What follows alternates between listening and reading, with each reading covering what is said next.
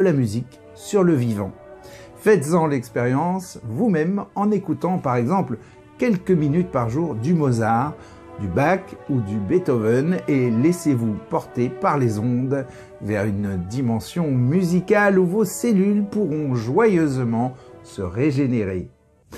Et voilà, c'est la fin de ce journal. Merci à tous et à toutes de l'avoir suivi. On se retrouve demain à 13h pour une nouvelle édition de NTD L'Actu. Très bon après-midi. À demain.